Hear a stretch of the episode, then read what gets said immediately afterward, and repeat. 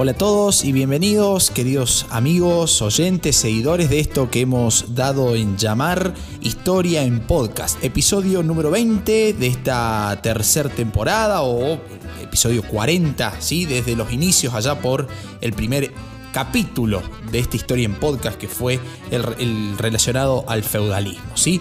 Episodio este número 20 que eh, continuamos con la línea abierta en el episodio anterior referido a la década infame. Por lo tanto, este episodio se titula La década infame parte 2 en donde analizaremos con un poquito más de profundidad la cuestión política y la cuestión cultural de ese periodo de tiempo de nuestra historia argentina que eh, estuvo circunscripto a eh, toda la década del 30 y los primeros años de la década del 40, ¿sí? entre 1930 y 1943. Algo que quedó en el tintero del episodio anterior es nombrar, hacer una breve cronología de eh, las presidencias, de los presidentes del periodo 1930-1943. Ya hemos hablado de la dictadura de José Félix Uriburu, ¿sí? que tuvo eh, una extensión de tiempo de dos años, desde septiembre del 30 hasta el año 32. En el 31 se celebraron elecciones que ya vamos a ver eh, que el cambio de mando recién se va a hacer en el año 1932. Eh, sucedido Uriburu por el gobierno democrático pero fraudulento de Agustín Pedro Justo, ¿sí? también perteneciente al sector conservador, a las Fuerzas Armadas de nuestra nación, ¿sí? entre el año 1932 y 1938. Posteriormente, y de manera repetitiva, eh, utilizando el mecanismo del fraude electoral, los conservadores logran mantenerse en el poder con el máximo representante en este momento, que va a ser Roberto Ortiz, ¿sí? presidente de la Nación Argentina entre 1938 y 1942, pero su mandato se va a ver truncado, por así decirlo. Eh, Ortiz se va a ver, no obligado, pero digamos va, va a estar eh, complicado de salud, ¿sí? lo cual, eh, hecho este que lo lleva a renunciar a la presidencia, la cual queda a cargo de su vicepresidente Ramón Castillo, que va a gobernar desde el año 1942 hasta el año 1943, en donde se producirá un nuevo golpe de Estado en nuestra historia institucional y política argentina que comenzaremos a nombrar y a plasmar en este, hacia el final de, de este episodio. ¿sí? Bien, a mí me gusta siempre explicar la historia teniendo en cuenta que cada gobierno y que cada gobernante es hijo de su tiempo, ¿sí? Es producto de una construcción social y política, ¿sí? En un contexto determinado, en un contexto específico, ¿sí? E, e, en un tiempo que le permite llegar al lugar en el que se encuentra. ¿sí?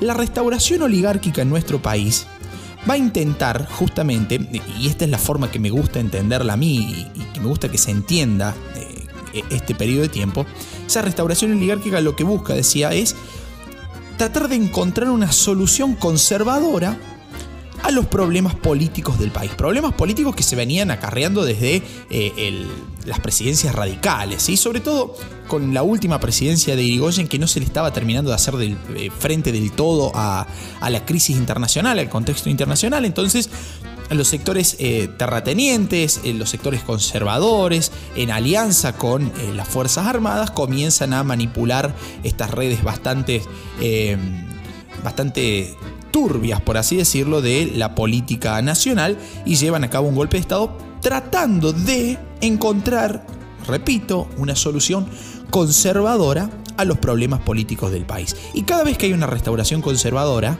¿sí? cada vez que eh, la oligarquía llega al poder, ¿sí? a lo largo de toda nuestra historia, es porque se está buscando salir O, darle una solución conservadora a una, una circunstancia política que para, para, determinados sectores es adversa.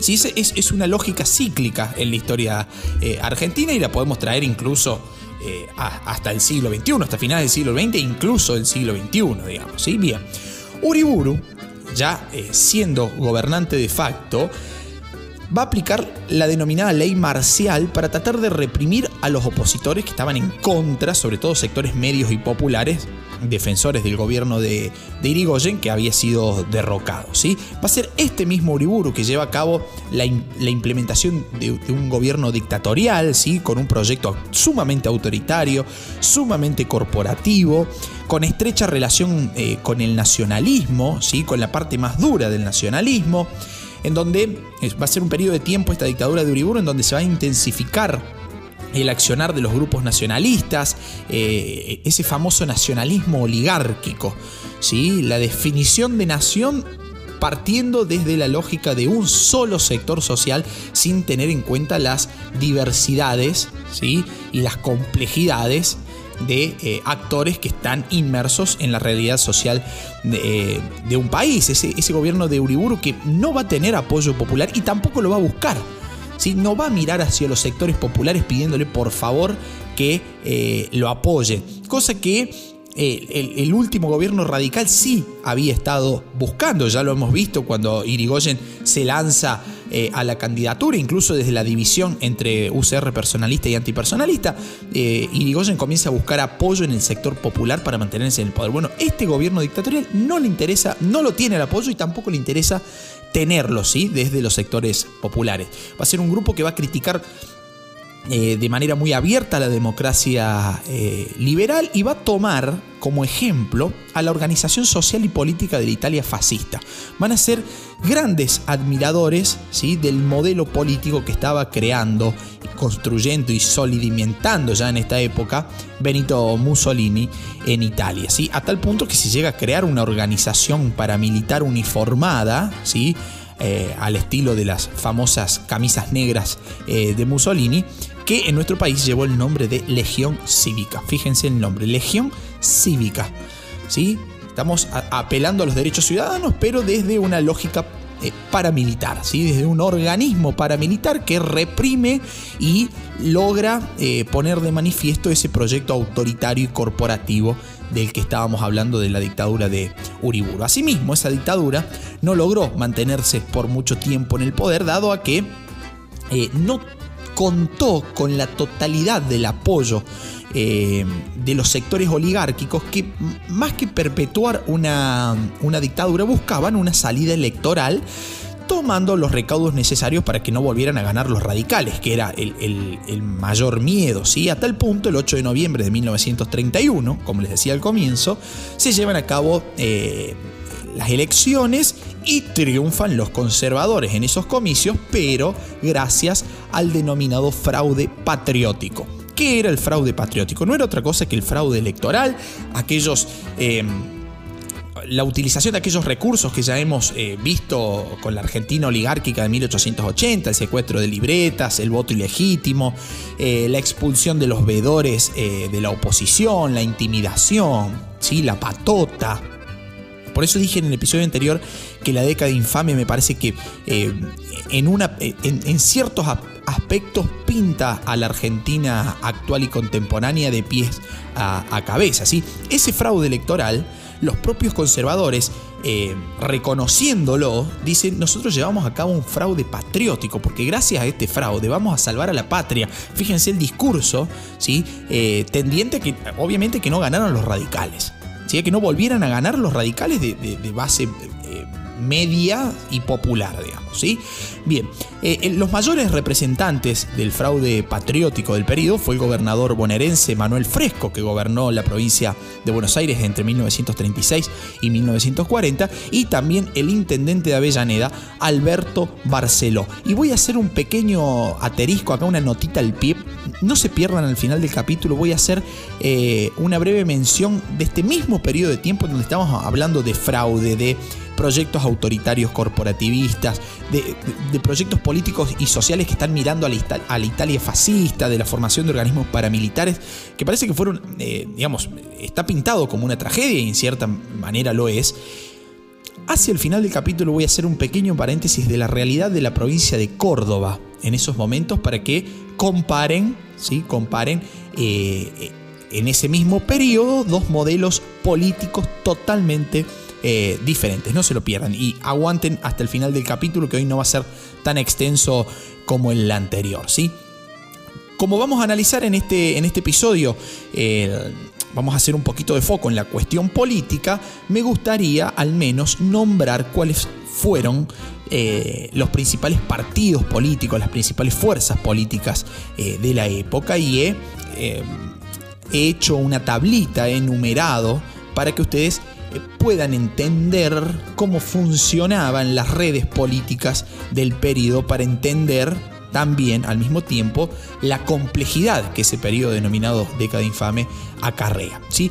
El primer grupo es el grupo de los conservadores. Ya hemos hablado que esta es una restauración conservadora, una restauración oligárquica, ¿sí? y los conservadores van a crear su propio partido político en el año 1931 buscando la salida electoral esa de la dictadura de Uriburu que hablaba recién, en 1931 crean su partido político que fue denominado La Concordancia, que no era otra cosa más que una alianza entre conservadores, entre algunos radicales antipersonalistas, ¿sí? y algunos sectores del Partido Socialista Independiente. ¿sí? Va a ser este partido político, este, este grupo ¿sí? Eh, reunido en la concordancia, pero con los conservadores a la cabeza, van a ser los que controlaron el poder en todo el periodo de la década infame entre 1930 y 1943, respaldados sobre todo por el ejército y por los terratenientes, como ya venimos manteniendo desde el el episodio anterior. Y respecto a la Segunda Guerra Mundial, los conservadores, con su partido político denominado la Concordancia, eh, se muestran abiertamente a favor de los aliados, sobre todo con una mirada muy, eh, por decirlo de alguna forma, pro-británica. Sí, ya hemos hablado del negocio de las carnes y de las relaciones estrechas a nivel económico entre eh, Gran Bretaña, ese famoso pacto Roca-Ranciman y nuestro país. Entonces, esos conservadores van a apoyar a Gran Bretaña, por lo tanto terminan estando manifestándose a favor de los aliados en ese gran conflicto mundial que se desarrolló entre 1939 y 1945. ¿Sí? En segunda instancia tenemos a los radicales, esos radicales que al final no terminamos nunca de comprender, que muchas veces pecan de tibio, que otras veces de revolucionarios, que se dividen, que se escinden, que, que se pelean, que se vuelven a amigar. Bueno, los radicales hasta 1935, en este periodo, eh, se caracterizan por ser abstencionistas, es decir, vuelven a la abstención electoral. No se presentan en elecciones porque justamente están denunciando fraude. Entonces, ¿para qué nos vamos a presentar si total nos van a hacer trampa y vamos a perder lo mismo? Mejor, dirán los radicales del periodo, no participamos. ¿eh? Entonces, nuevamente la tibieza radical a, la orden del día. Eh, pero después de 1935, el Partido Radical acepta participar eh, de las elecciones. La Unión Cívica Radical había quedado a cargo de Alvear desde el año 1933, en el que fallece el expresidente Hipólito Irigoyen. ¿sí?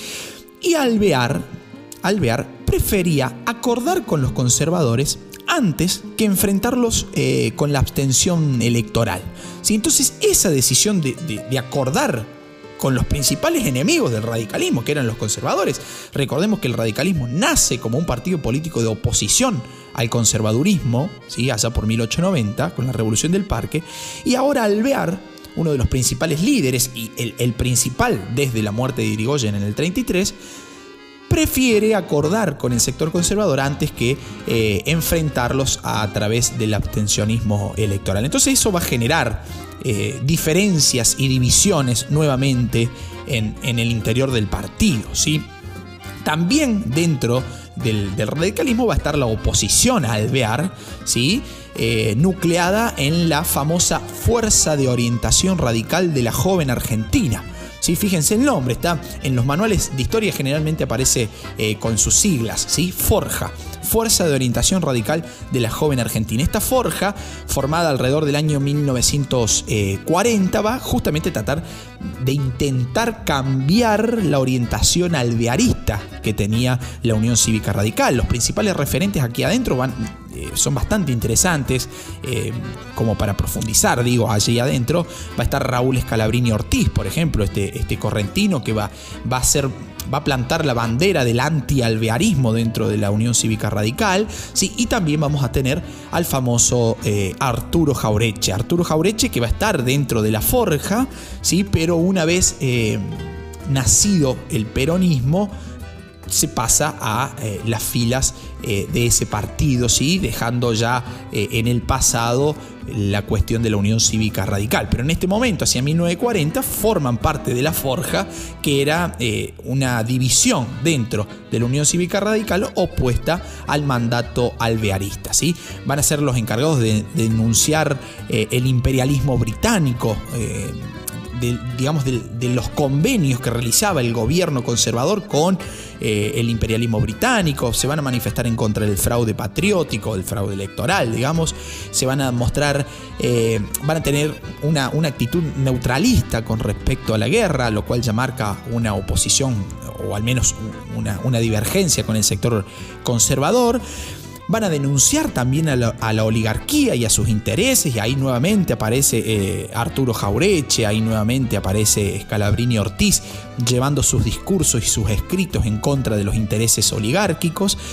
Eh, y como les decía, con el surgimiento del peronismo, muchos de los integrantes de esta forja eh, se unieron en, en ese nuevo movimiento popular, digámosle por ahora, ya cuando lleguemos al peronismo lo analizaremos, abandonando definitivamente eh, su pasado en la Unión Cívica Radical y particularmente dentro de la Forja.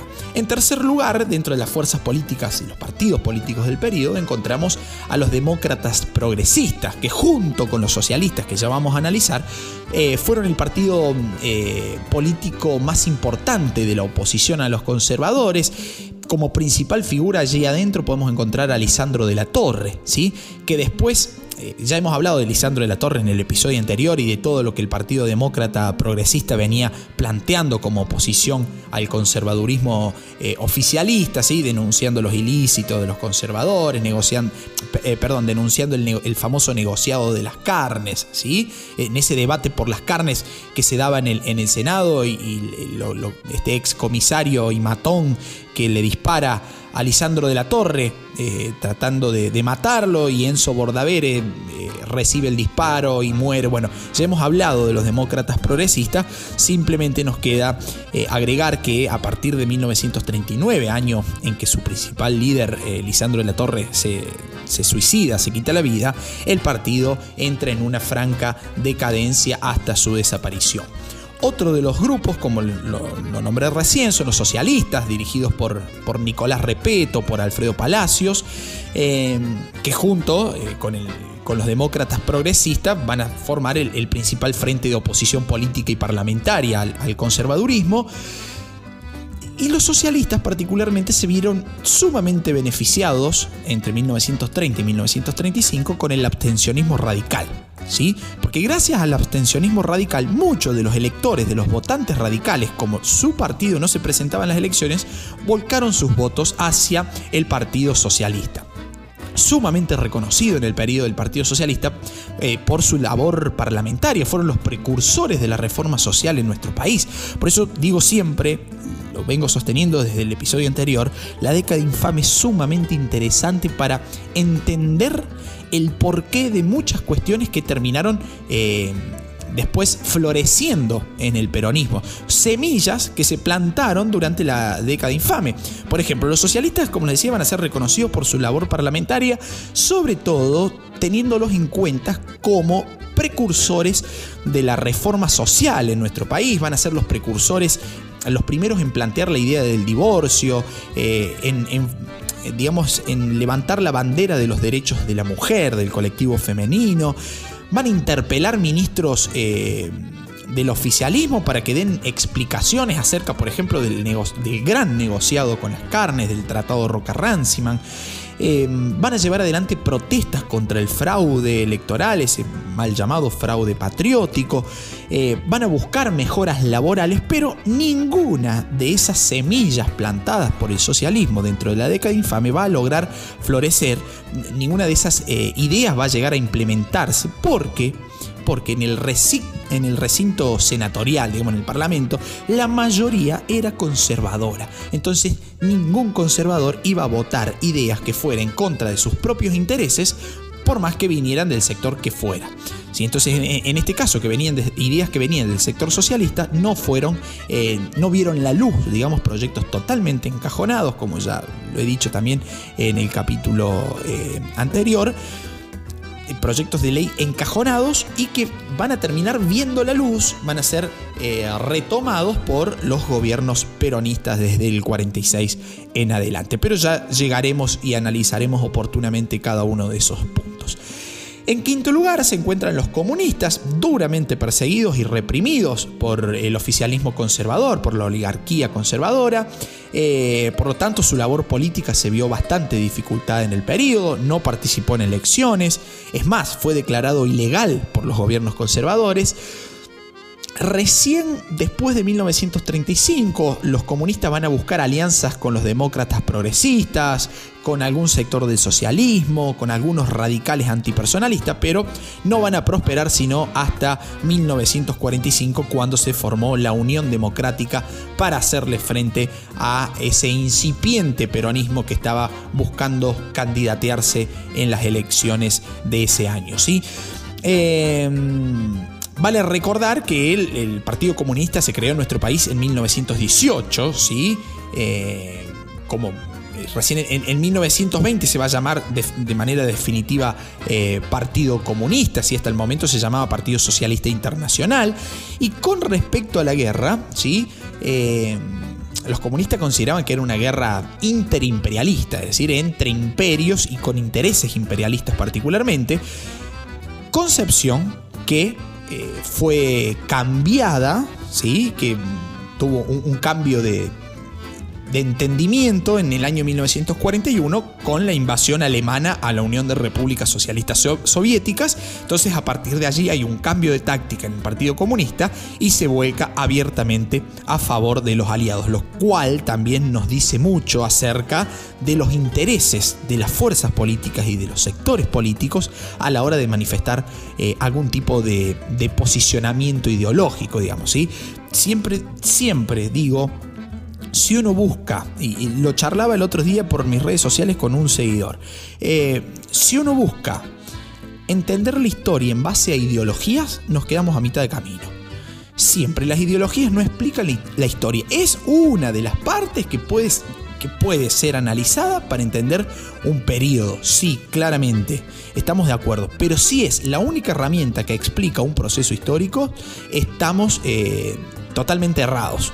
Sí, esta es mi opinión y, me estoy haciendo completamente cargo de lo que digo. Si nos, eh, si nos retenemos, nos quedamos únicamente en una explicación ideológica del proceso histórico, estamos quedándonos a mitad de camino. Estamos queriendo entender del proceso histórico lo que la ideología nos permite entender.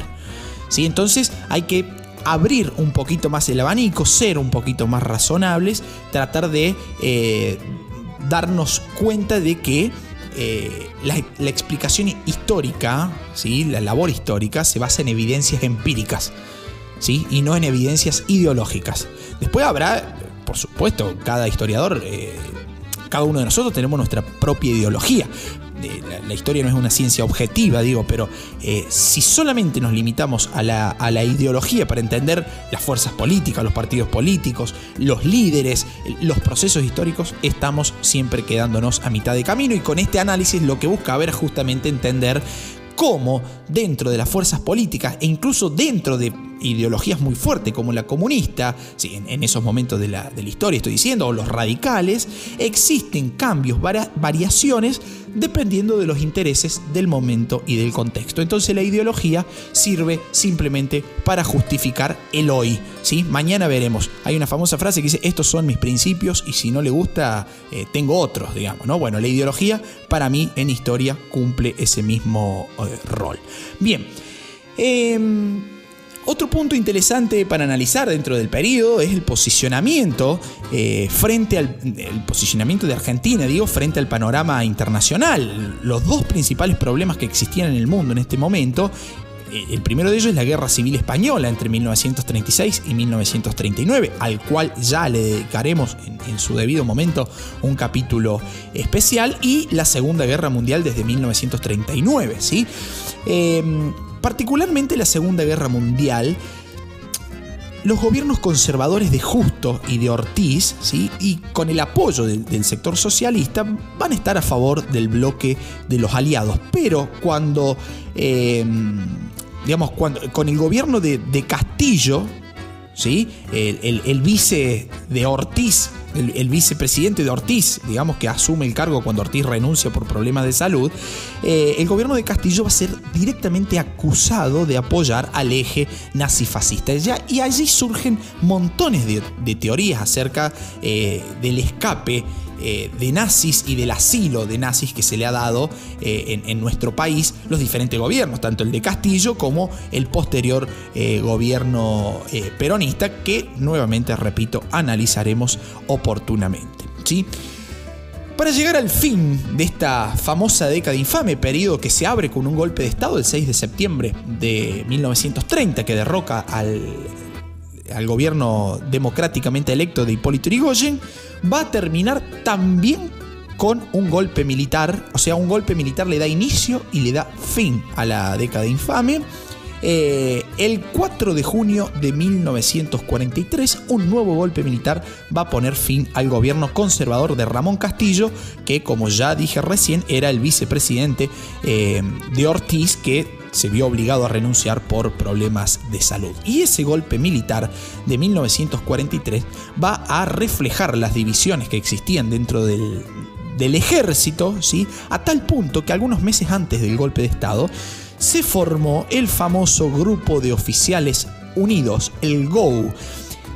¿Quiénes integraban este GO, que es totalmente necesario para entender los sucesos y el proceso histórico posterior, lo van a integrar los oficiales Montes y Ramírez y nada más y nada menos que el coronel Perón. ¿sí? Juan Domingo Perón va a ser el, eh, uno de los líderes, uno de los principales líderes del grupo de oficiales unidos encargado de llevar a cabo el golpe de Estado de 1943. Un grupo, eh, además un, un, grupo, digo, dentro del ejército que es el GO, y eh, un golpe militar con claras ideas nacionalistas, eh, anticomunistas, opuestos al liberalismo eh, conservador, críticos del fraude que pretendían de manera casi rápida e instantánea terminar con los gobiernos fraudulentos, ordenar la república y llamar a elecciones democráticas. Con esto damos fin al periodo porque analizaremos posteriormente lo que sucede con el golpe del 43, con el grupo de oficiales unidos, con Perón, etcétera, etcétera. ¿Sí? Aquí llega al fin la década infame, pero como les dije anteriormente, hay eh, un punto bastante interesante para analizar, una especie de isla, eh, una isla política en el periodo, le digo siempre a mis alumnos, que era eh, la provincia de Córdoba, la Córdoba de Sabatini, del gobernador radical Amadeo Sabatini. ¿sí? Sabatini nacido en Buenos Aires, farmacéutico, médico y bueno, obviamente también político, iba a ser gobernador de Córdoba entre el año 1936 y 1940 y comparándolo con el contexto nacional, Sabatini va a llevar a cabo una política sumamente industrialista en nuestra provincia. Digo nuestra provincia porque lo que me vienen escuchando de hace rato saben que, que soy de Córdoba, ¿sí? Tratando de convertir a esta provincia en polo industrial del país, sobre todo haciendo foco en los centros hidroeléctricos, las famosas eh, centrales hidroeléctricas de la provincia de Córdoba, ¿sí? Sabatini va a formar parte de la oposición radical a Alvear, ¿sí? Sabatini va a tener un núcleo eh, político de corte popular y de tendencia nacionalista dentro de la Unión Cívica Radical. Va a ser el encargado de, de, la, perdón, de la reglamentación de las organizaciones eh, y de las funciones de los partidos políticos en Córdoba. Eh, es un tipo, un gobernador que es visto incluso en la actualidad con muchísima estrategia política porque pone a opositores, ¿sí? En altos cargos de su gobierno lo que permite al menos pensar en una apertura democrática y en una apertura del sentido común, ¿sí? en donde la ideología nuevamente se queda a mitad de camino para tratar de, explicar. ¿sí? Había una, una famosísima frase de Sabatini que es muy recordada entre los historiadores de Córdoba, que decía agua para el norte y caminos para el sur el norte de nuestra provincia, una zona bastante olvidada, ¿sí? incluso hasta, hasta en la actualidad, eh, Sabatini se pone, eh, pone en obras, digamos, esta cuestión de llevar agua potable al norte cordobés y organizar una red de caminos para el sur de la provincia, en donde la producción agropecuaria estaba creciendo eh, a, un ritmo sumamente vertiginoso. ¿sí? Llega a crear casi 200 escuelas, aumenta el sueldo docente, crea colonias eh, de vacaciones, lleva a cabo una política sanitaria y social eh, bastante activa, ¿sí? se concentra en, el cuidado de las madres solteras, por ejemplo, y Córdoba en el periodo logra tener una pacificación política, una paz social, ¿sí? un bienestar económico que el resto del país y fundamentalmente Buenos Aires ¿sí? Eh, no estaba desarrollando. Entonces, cuando los historiadores decimos la década infame fue el periodo más triste e institucionalmente eh, corrupto, eh, disruptor de la democracia, bueno, a ver, paremos, porque si miramos Buenos Aires, sí. Por eso quería dejar para el último esta aclaración. Si miramos Buenos Aires, una, una mirada totalmente, como decimos los historiadores, porteño-céntrica, sí, obviamente la década infame es todo eso. Ahora, las realidades provinciales muchas veces marcaban otras cosas y como historiador de Córdoba me veo en la obligación de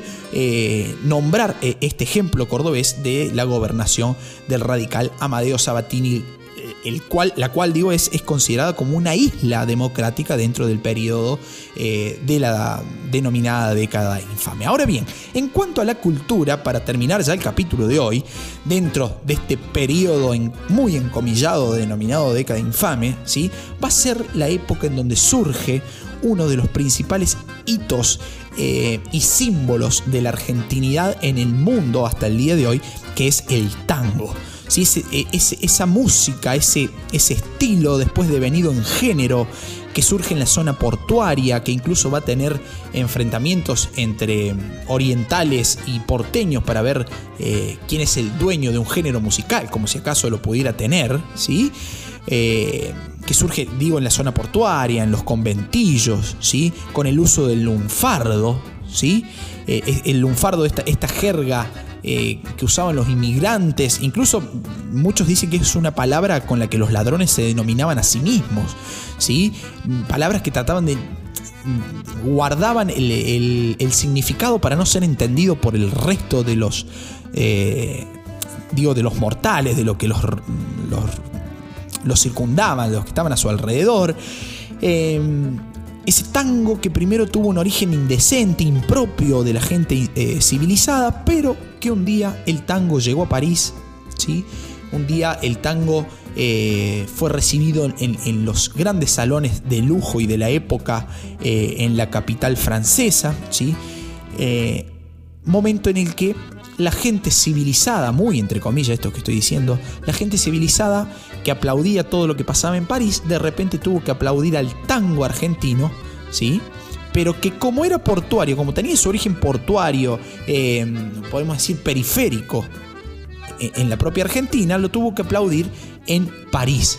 Si recién cuando el tango triunfa en París, posteriormente va a triunfar en Argentina. Enrique Santos Discépolo va a ser uno de los principales referentes de tango en el periodo, ¿sí? con su eh, con su famoso tango Cambalache o, su otra composición Que Bachaché, ¿sí? tratando de eh, criticar y poner de manifiesto la realidad eh, paupérrima en la que se vivía en, esos momentos en nuestro país. No podemos escapar a la figura de Carlos Gardel, ¿sí? un, símbolo del hombre humilde que logra triunfar en el mundo. Eh, que muere joven, incluso en el 35, con, 44 años, en un accidente eh, en el aeropuerto de, Medellín, ¿sí?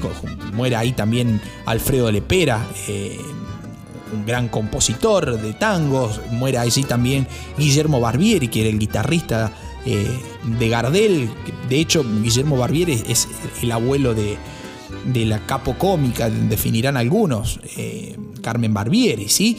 Eh, este Gardel que va a ser referente del, tango canción, va a ser eh, referente, el símbolo en esos momentos, el símbolo del hombre argentino estaba personificado en Gardel, que además de, cantante de tangos, tuvo su vasta carrera en el cine, digamos. ¿sí? Entonces, ese tango que en esta época logra triunfar en París, va a triunfar después de, ese reconocimiento extranjero, va a triunfar también en su propia cuna de nacimientos, que era la tan ilustre y civilizada Buenos Aires, que tuvo que esperar que aplaudieran de pie en los teatros franceses al tango que había surgido a tres cuadras de Recoleta, ¿sí? para que recién se, empezara a escuchar en los grandes salones KT de eh, la ciudad de Buenos Aires. ¿sí? Córdoba no va a ser ajena al proceso, Córdoba va a tener el origen eh, de un fenómeno musical sumamente popular, que es el cuarteto. De hecho, se celebra el Día del Cuarteto en Córdoba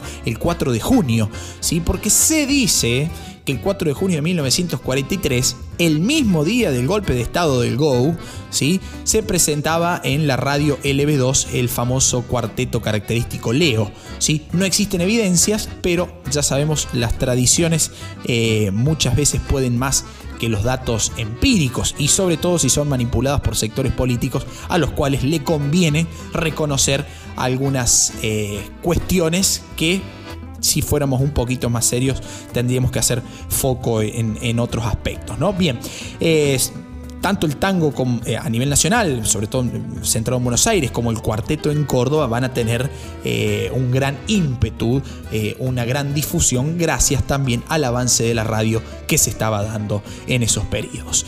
Bien amigos, hasta acá hemos llegado con el análisis histórico de la década infame.